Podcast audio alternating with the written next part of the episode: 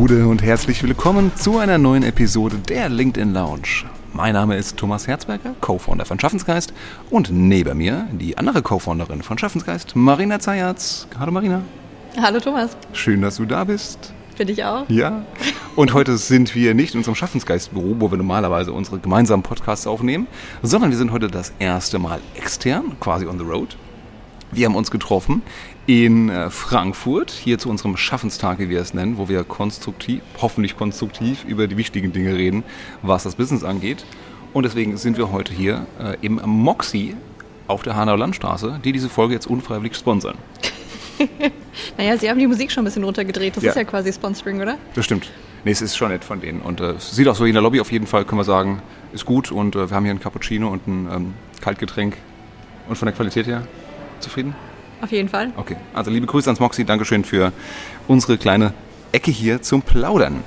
Ja, apropos Plaudern, worüber reden wir heute? Ähm, Schaffensgeist, wir haben uns ja auf die Fahne geschrieben und ich glaube, wir dürfen sagen, wir machen das auch gut.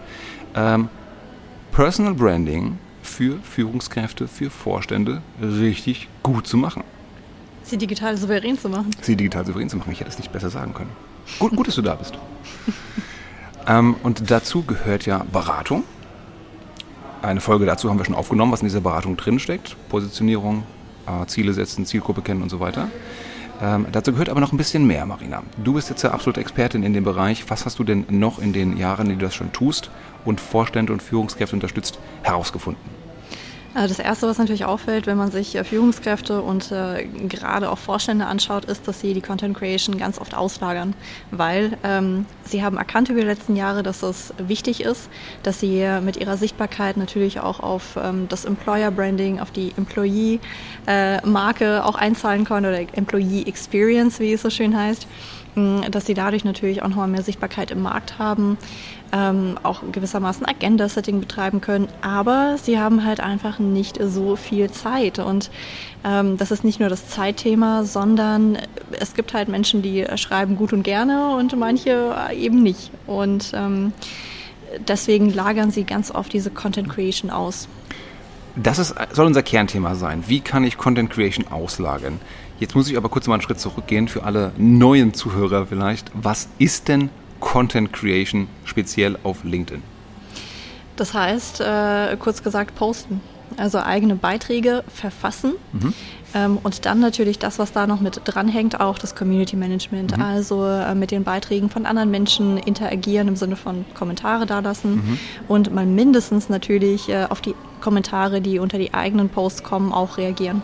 Okay, und unter so einem Beitrag, das kann sein ein Text, das kann ein Bild sein, eine Grafik sein, ein Foto sein und eben die Kommentare darunter. Richtig. Prima. So, wir haben also Führungskräfte und Vorstände, die erkannt haben, das ist wichtig, ich sollte da präsent sein, weil Employer Branding, hast du gesagt, ein Motiv oder Sales oder Sichtbarkeit oder wie auch immer. Ähm, und jetzt wollen die das outsourcen. Ist das überhaupt, ist das gängig? Machen das viele? Ja, die allermeisten sogar.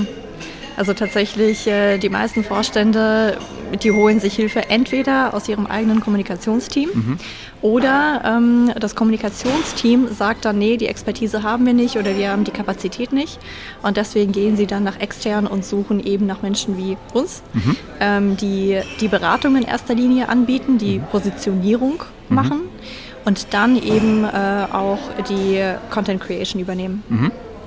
Ähm, wie geht es dann von sich? Ist dann Content Creation heißt, da wird der komplette LinkedIn, das ganze Profil übernommen und verwaltet, gemanagt? Ähm, oder geht es nur darum, die eigenen Beiträge zu ähm, posten, zu, vorzuschreiben?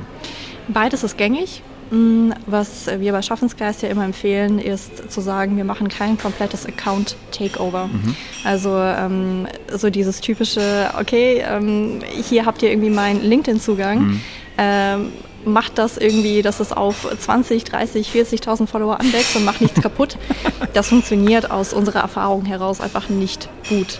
Ähm, dann wird es oberflächlich, es wird nicht authentisch mhm. und deswegen ist es wichtig, dass die Person schon auch selber einfach versteht im ersten Schritt, wie funktioniert eigentlich dieser Account mhm. ähm, beziehungsweise diese Plattform mhm. ähm, und dann auch selber eng im Austausch ist mit den Leuten, die dann äh, Content schreiben, damit eben die persönlichen Geschichten drin sind, die Anekdoten drin sind, die persönliche Meinung drin ist, weil sonst wird es halt einfach sehr austauschbar, sehr generisch und einfach langweilig.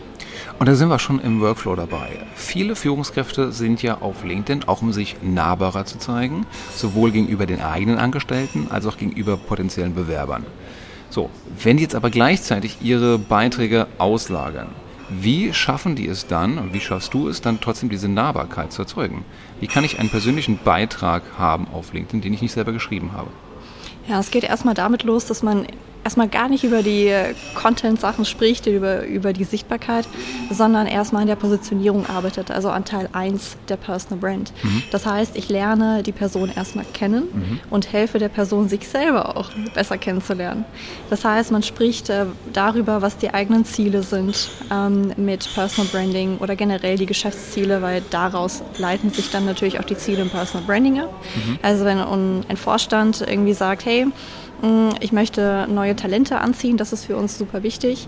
Dann äh, wird natürlich die Personal Brand auch gewissermaßen ein bisschen anders sein, als wenn mir jemand sagt, ich möchte Personal Branding vor allem nutzen, um ähm, einfach die Bekanntheit des Unternehmens zu steigern. Weil mhm. wir sind vielleicht nicht ein Champion und noch nicht so bekannt im digitalen Raum. Mhm.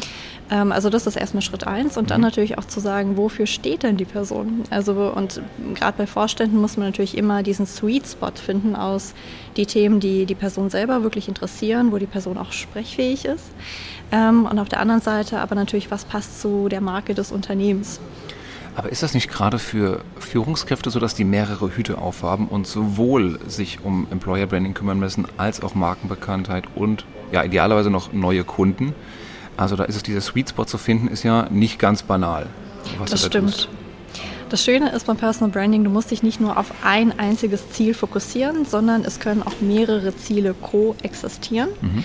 Ähm, von daher ist es schon möglich, dass man sagt, ich möchte mich auf der einen Seite intern äh, auch irgendwie positionieren. Also mhm. beispielsweise jetzt vor kurzem eine ähm, HR-Vorständin, die sagt, ich bin relativ neu im Unternehmen und ich möchte ähm, tatsächlich, äh, dass auch die eigenen Mitarbeiter ähm, verstehen, äh, was ich mache. Es ist ein mhm. großer Konzern, das heißt, sie kann natürlich nicht jetzt mit jedem Mitarbeiter persönlich sprechen. Mhm. Mm, und über interne Kanäle, klar, werden die Leute erreicht, aber ähm, natürlich auch eben über die externen, weil die meisten Mitarbeiter ja schon irgendwie auch auf LinkedIn unterwegs sind. Und ähm, das heißt, das eine Ziel ist intern, hey, ich möchte, dass die eigenen Mitarbeiter verstehen, was wir machen, ähm, dass die das auch mittragen, idealerweise. Und auf der anderen Seite externe Ziele, ähm, ja, natürlich auch neue Bewerber ansprechen mhm. und denen einfach ein Stück weit zeigen, wie die Kultur im Unternehmen aussieht. Also es können auch zwei Ziele koexistieren. Okay, cool. Lass uns den Prozess durchgehen. Du gehst in der Beratung, definierst du die Personal Brand gemeinsam mit deinem mit dem Kunden. Unter anderem eben die Ziele dabei, Zielgruppen und so weiter. Und die Themen? Und die Themen, ganz wichtig. Ähm, und dann geht es ins Operative. Man will starten mit den eigenen Beiträgen. Vielleicht hat die Person auch noch nie einen eigenen Beitrag veröffentlicht und sagt erstmal, äh, hallo LinkedIn, hier sind wir. Wie sieht jetzt der Workflow aus? Wie komme ich von diesen Themen, die ihr definiert habt, zu dem ersten Beitrag? Also schon in der, ähm, in dem, in der Beratung zu der Positionierung. Ähm, schmeißt man schon mal ein paar Themen hin und her. Mhm. Ähm, also man hat zwei, drei Themen irgendwie definiert. Das ist wichtig, dass man auch diesen Fokus hat. Also zwei, drei Oberthemen und darunter fallen natürlich mehrere andere Themen. Ähm, das ist schon mal sehr wichtig, weil ähm, Stichwort selektive Wahrnehmung, wenn ich weiß, wofür ich stehe und über welche Themen ich schreiben möchte, dann sehe ich auch automatisch in Newslettern, äh, in Gesprächen oder wie auch immer schon Ideen praktisch zufliegen. Also wichtig auch von Anfang an eine Art ähm, Content-Speicher anzulegen. Mhm. Ähm, kann Word-Dokument sein, Excel, äh, Trello, wie auch immer, womit man arbeitet, wo man diese ganzen Ideen festhält, die einem so kommen. Das ist ganz lustig. Gell? Man hat auf einmal diesen unterbewusst, finde ich, diesen Fokus und entdeckt Geschichten. Ja. Wenn man das Auge geschärft hat dafür. Das, das ist, glaube ich, auch ein großer Unterschied hin zu, von Creatoren, äh, denen das leichter fällt, diese Geschichten zu entdecken, zu Leuten wie oftmals leider Führungskräften, die halt nicht tagtäglich äh, Dinge posten auf irgendeinem sozialen Netzwerk. Dieses Finden, Entdecken von Geschichten und darüber einen Beitrag zu machen, das ist, glaube ich, wirklich diese Transferleistung, die du irgendwo hinbekommen musst. Ja, es gibt auch viele ähm, Kunden, die am Anfang sagen, oh, ich weiß gar nicht, äh, Geschichten, boah, muss ich mal drüber nachdenken. Jeder Mensch steckt voller Geschichten. Also man kann aus jedem Menschen so viel Content ziehen, das mhm. würde ein Leben lang jetzt schon reichen. Aber ähm, gut, darf ich dich unterbrechen? Entschuldigung. Ja. Aber guter Punkt, weil oftmals sagen ja viele Menschen diese mentale Hürde im Kopf, die sagen, was soll ich denn noch zu meinem Thema sagen? Es wurde auch schon alles gesagt. Oder was gibt es denn für Geschichten beim Unternehmen? Wir machen halt Produkt XY, das machen wir ziemlich gut, aber da passiert nichts drumherum. Ja, genau. Die meisten Menschen wissen halt einfach nicht, ähm, dass sie schon diese Geschichten in sich haben und dadurch, gerade die Leute, die neu auf LinkedIn anfangen, mhm. auch wirklich Content zu posten, die vielleicht vorher auch noch gar nicht so viel selber sich auf der Plattform aufgehalten haben, sie wissen auch noch gar nicht, was so die Themen sind, die dort großartig diskutiert werden. Die haben noch kein Gespür dafür, äh, was wird denn zu meinen Themen schon geschrieben und ja. so weiter und so fort.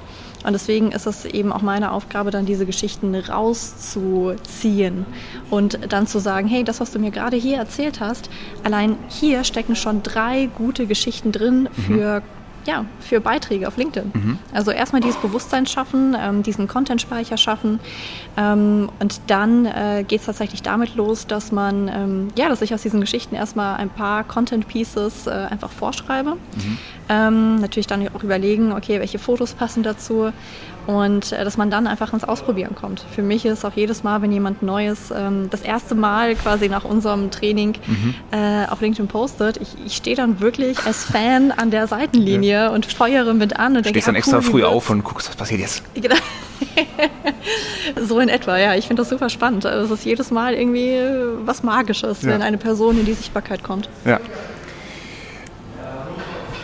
Ähm, wenn mit dem Posten ist es ja nicht getan. Also erstmal schon natürlich, der Post ist dann da. Äh, Hallo Welt, hier sind wir, hier ist dieser, dieser Beitrag. Ähm, aber jetzt hast du ja schon auch äh, vorhin gesagt, Community Management ist dann der zweite wichtige Schritt. Wenn es darum geht, jetzt, es kommen idealerweise Interaktionen, es gibt Likes, easy, es gibt aber auch Kommentare, es gibt vielleicht Fragen. Wie gehst du damit um? Ähm, ich befähige die Kunden so weit, dass sie selber dieses Community Management machen können. Mhm. Das kann man natürlich auch bei einem kompletten Account-Takeover sozusagen übernehmen, rate ich aber nicht, ähm, weil auch da merken die Leute relativ schnell, okay, es sind glatt gebügelte Antworten. Ja. Da steckt anscheinend dann äh, irgendwie nicht mehr die Person dahinter. Finde ich sehr schade. Deswegen ähm, sage ich immer, ja, irgendwie selber posten, das ist eine Sache und die andere, sich dann aber auch ähm, ein Zeitfenster zu nehmen, ähm, wo man eben auch am gleichen Tag auf diese Kommentare antwortet. Mhm. Und du hast ja auch mal so schön gesagt, ich feiere dich total für diesen Satz. Wer gute oh. Beiträge, ja, manchmal spreche ich auch gut über dich. Ah, cool. Ja. Aber nicht zu sehr, weil sonst hebst du noch ab, von daher. Immer schön Bescheid ähm, Nein, du hast gesagt, wer gute Beiträge schreiben möchte, muss auch gute Beiträge lesen. Ja. Und ich bin bei dir, dass wenn ich erstmal auch ein bisschen Gespür für die Plattform brauche, und das muss nicht LinkedIn sein, das kann TikTok sein, Instagram und so weiter, in jeder Plattform, in jeder Bubble, in jedem Raum, auf jeder Business Party kommuniziert man ein bisschen anders da. Und je besser ich mich auskenne mit diesen Gepflogenheiten im Raum, desto besser werden auch meine eigenen Beiträge werden. Ähm, wie schaffst du es, den Menschen auch ein bisschen Gefühl dafür zu geben, was gut ankommt, was interessant sein könnte und auch wie vielleicht die, die Tonalität sein sollte? Jetzt ist ja auf LinkedIn nun mal ganz anders da, als es im Unternehmenssprech oftmals ist. Mhm. Sorry, ich, ich, hänge noch so ein bisschen in diesem ganz anders da. Das ist, sagt man das Sag so? Ganz anders, unterschiedlich, differenziert. Ganz anders da. Ja, vielleicht, vielleicht was Hessisches, kann sein. Ja, vielleicht. Okay. Ganz komisch. Also sie ist sehr unterschiedlich zu dem Unternehmenssprech. Ja, mm, also das ist halt auch die große Kunst tatsächlich beim Ghostwriting und deswegen, ähm, ich mache das auch sehr selektiv äh, für ein paar Vorstände, nicht für alle, weil, also gerade wenn du, keine Ahnung, sagen wir mal, ich würde jetzt für fünf Vorstände schreiben und alle haben das Thema Leadership. Mhm. Das ist halt dann irgendwann super schwierig, da auch den Überblick zu behalten, beziehungsweise dann entdeckst du irgendwie coole Ideen, denkst dir da, ja, wem gebe ich das denn jetzt? Das heißt, eigentlich habe ich nur ähm, ein Thema ja. pro Vorstand ja. und das. Ähm, Tonalität ist eine große Kunst, weil du hast natürlich als Ghostwriter eine eigene Tonalität, eine eigene Art und Weise zu schreiben. Ähm, und da musst du dich selber jedes Mal in die Person neu reinversetzen, mhm. Empathie, mhm. und überlegen, okay, wie ist die Person, wie spricht die Person. Deswegen ist dieser Austausch unerlässlich. Mhm. Und bei manchen Vorständen weiß ich, okay, ähm, die sprechen sehr, sehr klar in kurzen Sätzen, sehr, ich sag mal vielleicht auch hemdsärmlich, irgendwie mhm. wirklich so Kabinenmannschaft-Ansprache. oh, schon die zweite Fußballmetapher, die du heute bringst. Ja, ich weiß Meine nicht, was Güte. Das muss an der Eintracht liegen, die ja. jetzt gerade einen Lauf hat. ähm, und so, da wirst du natürlich ganz anders schreiben, als für jemanden, der eher sehr reflektiert ist, mhm. fast schon so ein bisschen ins Philosophische Philosophisch, reingeht, ja. der gerne mal vielleicht auch längere Texte schreibt. Ähm, also da muss man sich schon immer wieder auch als Ghostwriter im eigenen Stil zurücknehmen, das, was mhm. man selber präferiert, mhm. und äh, das dann übertragen auf die Person natürlich immer im Sinne von, okay, was ist auch auf der LinkedIn-Plattform, was gut ankommt, ja. aber natürlich irgendwie auch ja, die Tonalität der Person versuchen zu treffen. Und ja. das klappt umso besser, je länger man zusammenarbeitet. Ja. Ich denke auch Vertrauen ist ein ganz, ganz wichtiger Bestandteil dazu, auf be beiderseitig. Dass mhm. man in der Lage ist, gute Beiträge zu schreiben in der richtigen Tonalität, aber auch, dass man dem Ghostwriter dann so weit vertraut und zu sagen, okay, ich hätte es vielleicht anders gesagt, aber wenn das so gut ist, dann ist das so gut. Mhm. Ja, auf jeden Fall. Und es ist äh, unterschiedlich. Es gibt Vorstände, die sagen, ah ja, super, perfekt und trifft es genau. Ja. Und dann gibt es andere, die ähm, allein schon so für das persönliche Gefühl mhm. sagen, ja, das, jetzt muss ich aber hier nochmal einen Halbsatz Die müssen was verändern. Ja. Die müssen was verändern, einfach um dieses Gefühl zu haben. Ich habe ja doch selber noch eine ja. ganz eigene Note reingebracht, auch am, am Ende des Textes sozusagen oder der Textkreation und das ist äh, völlig fein. Ganz operativ, wie gehst du dann, wie geht ihr vor? Ähm, du entdeckst die Geschichten, also ihr habt die Themen definiert, du entdeckst die Geschichten, machst dann einen Vorschlag, sagst, hier lieber Vorstand, das könnte der Post sein, hier ist ein Bild oder eine Grafik dazu, hier ist der Text. Und dann schickst du das per E-Mail raus und er oder sie übernimmt es einfach oder wie geht das vor sich? Genau, also man hat äh, einen regelmäßigen Jour fix ähm, wo man einfach Themen bespricht. Das heißt, beide bereiten sich idealerweise darauf vor. Das heißt, ich kenne die Themen und bringe Ideen mit. Mhm. Äh, die andere Person kennt natürlich auch die eigenen Themen und bringt auch nochmal eigene Geschichten mit, gerade wenn es Sachen sind, die die Person selber gerade erlebt hat. Mhm. Ähm, dann tauscht man sich zu aus ähm, und sagt, okay, alles klar, dann äh, haben wir Thema 1, 2, 3 mhm. für, die nächsten, für die nächste Woche, für die nächsten zwei Wochen.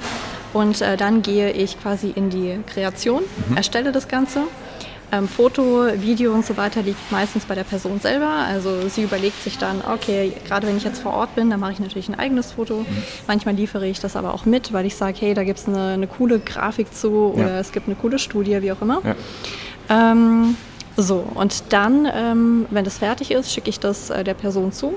Vielleicht noch mit hier und da ein paar Tipps. Im Sinne von, okay, die Person würde ich da vielleicht noch verlinken oder die Hashtags setzen, wie auch immer. Mhm.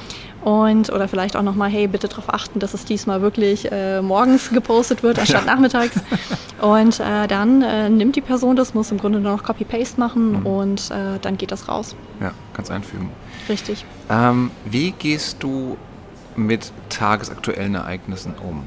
Oder mit Trends? Also ja. irgendwas, was jetzt mal dringend sein muss. Ne? Viele von diesen Themen, die du gerade beschrieben hast, kann man vermutlich gut vorbereiten, weil es ja. jetzt egal ist, ob diese Woche oder nächste Woche mhm. oder nächstes Quartal sogar. Aber was ist mit Dingen, die wirklich relevant sind, weil sie jetzt gerade aktuell sind? Ja, da gibt es ja dieses, äh, diesen wunderbaren LinkedIn-Hack äh, oder Content-Hack, den wir, glaube ich, auch im, in einem unserer letzten Newsletter äh, hatten, nicht Newsletter, Podcast hatten.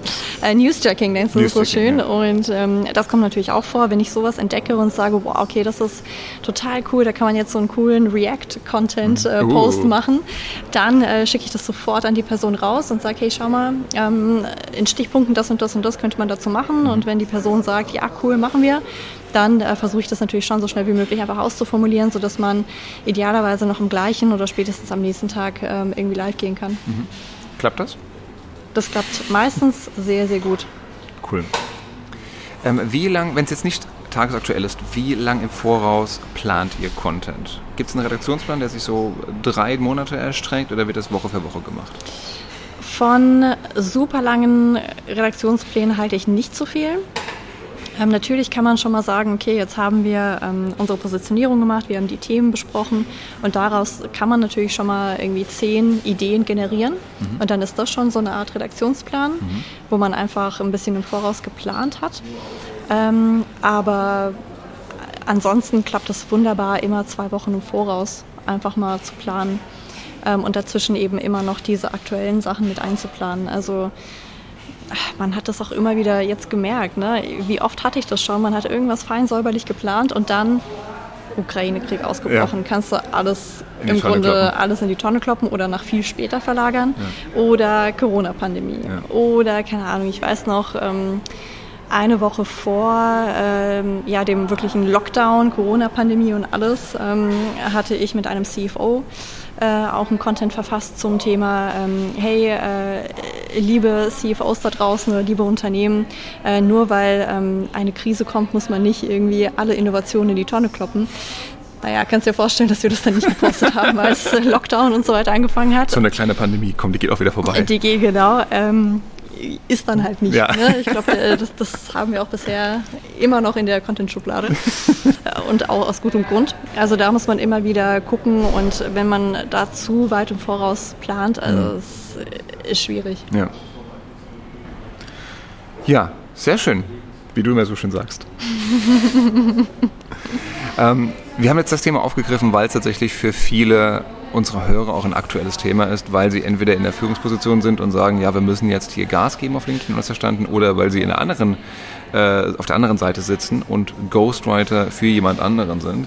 Ähm, und ich glaube, viele versuchen wirklich gerade diesen Spagat hinzubekommen zwischen ich weiß, es ist relevant und ich weiß, ich müsste öfter posten, also tendenziell immer schlechtes Gewissen. Und wann mache ich das eigentlich? Mhm.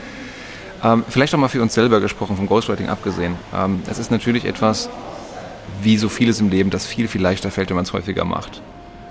Und auch für alle Ghostwriter da draußen, egal ob ihr es für euch selber postet oder für jemand anderen, wenn ihr, glaube ich, erstmal ins Rollen kommt, wenn ihr die Stimme findet, wenn ihr den Prozess definiert habt, dann kann das auch irgendwann nahtlos gehen eigentlich und relativ smooth gehen. Mhm. Was sind so deine Erfahrungen, Marina? Wie lang, wie viel Zeit muss ich dem Ganzen geben, um zu sehen, ob es für mich funktioniert? Jetzt weniger auf LinkedIn, ob LinkedIn für mich so funktioniert, sondern der, der Workflow mit einem externen Content Creator. Ähm, das sieht man dann tatsächlich ähm, in den ersten paar Wochen und spätestens Monaten. Mhm. Ähm, also das, was da an Content zurückkommt, da sehe ich ja schon relativ schnell, greift die Person auch mal eigene, ähm, ja, meine eigenen Ideen auf, greift sie auch meine eigenen Redewendungen auf. Was ich zum Beispiel auch bei den mhm. ähm, Sessions schon in der Positionierung mache, ich schreibe mir viele Redewendungen mit, die gar nichts mit dem Thema zu tun haben, mhm. aber die die Person öfter verwendet. Also Zitate, Metaphern, Bilder. Ja, Bilder, Metaphern, aber auch, äh, das ist ja vielleicht nicht das beste Beispiel, aber das, was du gerade gesagt hast, äh, wo da, dies da, nee, ne, auch solche Sachen würde ich mir dann teilweise mitschreiben. Ganz anders ganz anders da, ja. würde ich mir auch irgendwie zum Teil mitschreiben, okay. weil die Person eben so spricht und ja. weil sie solche Sachen öfter verwendet. Und wenn die Person ähm, dann einfach in ihrem Text, in meinem Text dann im Endeffekt ähm, diese Redewendung sieht, mhm. dann hat sie schon mal das Gefühl von, ah, okay, ja, so würde ich das sagen. Man kann natürlich nicht alles, was man sagt, eins zu eins in Text übertragen, ja. aber so ein paar Redewendungen, sowas reinzubauen, hilft schon. Und äh, ansonsten ist es natürlich immer auch, du, ist es immer irgendwie persönliches Empfinden. Mhm. Ähm, von daher, da merkt man schon relativ schnell, ob es passt. Mhm. Cool. Letzte Frage. Dein größter Win, dein größtes Glücksgefühl in den letzten Monaten oder Jahren, was das Thema angeht? Im Sinne im Content Creation. Ja. Ähm, du, es ist natürlich immer geil, wenn man sieht, dass der Kunde total happy dir eine WhatsApp schickt äh, oder eine E-Mail und sagt, hey, guck mal, irgendwie unser Beitrag hat hier gerade irgendwie über 1000 Likes und so und so viele Ansichten. Ähm, natürlich freut mich das total. Mhm. Ähm, ne? Also jedes Mal, wenn ein Beitrag richtig durch die Decke geht und gerade vielleicht auch dann, wenn die Person vorher ein bisschen gezögert hat, mhm. weil das dann doch ja immer vielleicht ein bisschen nochmal Komfortzone verlassen ist, gerade auch bei neuen Themen, die man jetzt noch nicht gespielt hat.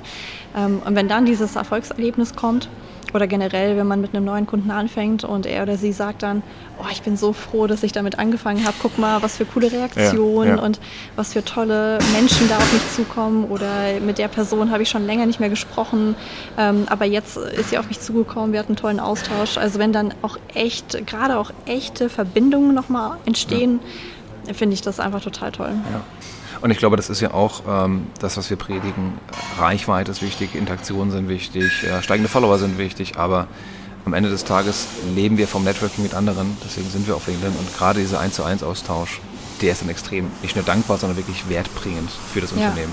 LinkedIn ist eine Hilfsplattform. Ja. Genau dafür. Nicht für Likes. Nicht für Likes. Das ist keine, kein Ziel in sich. Aber man kann es so schön messen ja, natürlich super. kann man es schön messen, aber ich hatte auch schon Vorstände, die gesagt haben, so bei der Frage, was ist ihr Ziel, ja. ne, war dann die Antwort nicht Employer Branding oder kein echtes Business-Ziel, sondern ja, ich möchte 20.000 Follower. Bam. So, und dann fragst du dich natürlich, alles klar, aber warum denn? Was steckt denn dahinter? Ja. Ich will es einfach haben. ist eine faire Ansage. Ist faire eine Ansage. faire Ansage, total fair. Ähm, aber das ist dann halt, das ist dann immer schwierig, weil wenn da kein richtiges Business-Ziel dahinter ist, ja. warum macht man das dann? Ja. Also das finde ich immer sehr schwierig. Und da versuche ich dann auch immer genug äh, zu educaten sozusagen und den Leuten zu sagen, hey, also komm, wir finden noch ein besseres Ziel als ja. das. Sehr schön. Und dann sind wir auch schon wieder bei der Beratung. Und äh, liebe Hörer, liebe Hörerinnen, wenn dich das interessiert und du jetzt auch denkst, hm, das ist ein Thema, das mich interessiert, von diesem Wissen hätte ich gerne noch ein bisschen mehr ab, dann geh gerne mal auf schaffensgeist.com. Dort findest du uns, Marina und meine Wenigkeit. Und da kannst du auch gerne uns Bescheid geben, wenn dich das Thema interessiert und du da vielleicht Unterstützung brauchst. Ansonsten, Marina, vielen, vielen Dank für diesen kleinen Insight in deine Erfahrungsschatzkiste. Ja, danke dir. Ähm, ich fand es super spannend. Ich bin sehr, sehr gespannt, wie sich das Thema entwickelt. Gerade dieser Spagat zwischen Authentizität und ich mich darstellen hinsichtlich, ich habe nicht die Zeit dafür, mich richtig darzustellen, selber alles selber zu machen ja. und muss delegieren. Ähm, Finde ich super, super spannend und bin auch gespannt, wie, wie die Reise hingeht. Ich auch. Alles klar. Liebe Hörer, liebe Hörerinnen, das war die letzte Folge, nicht die letzte Folge, das war unsere Folge, Punkt, von, der von äh, LinkedIn Lounge, der Podcast für alles rund um Erfolg und Spaß auf LinkedIn. Wir hoffen, dir hat es gefallen. Wenn ja, erzähl es gerne weiter. Wenn nicht, behalte es gefälligst für dich und wir freuen uns auf die nächste Episode. Mach's gut. Adieu.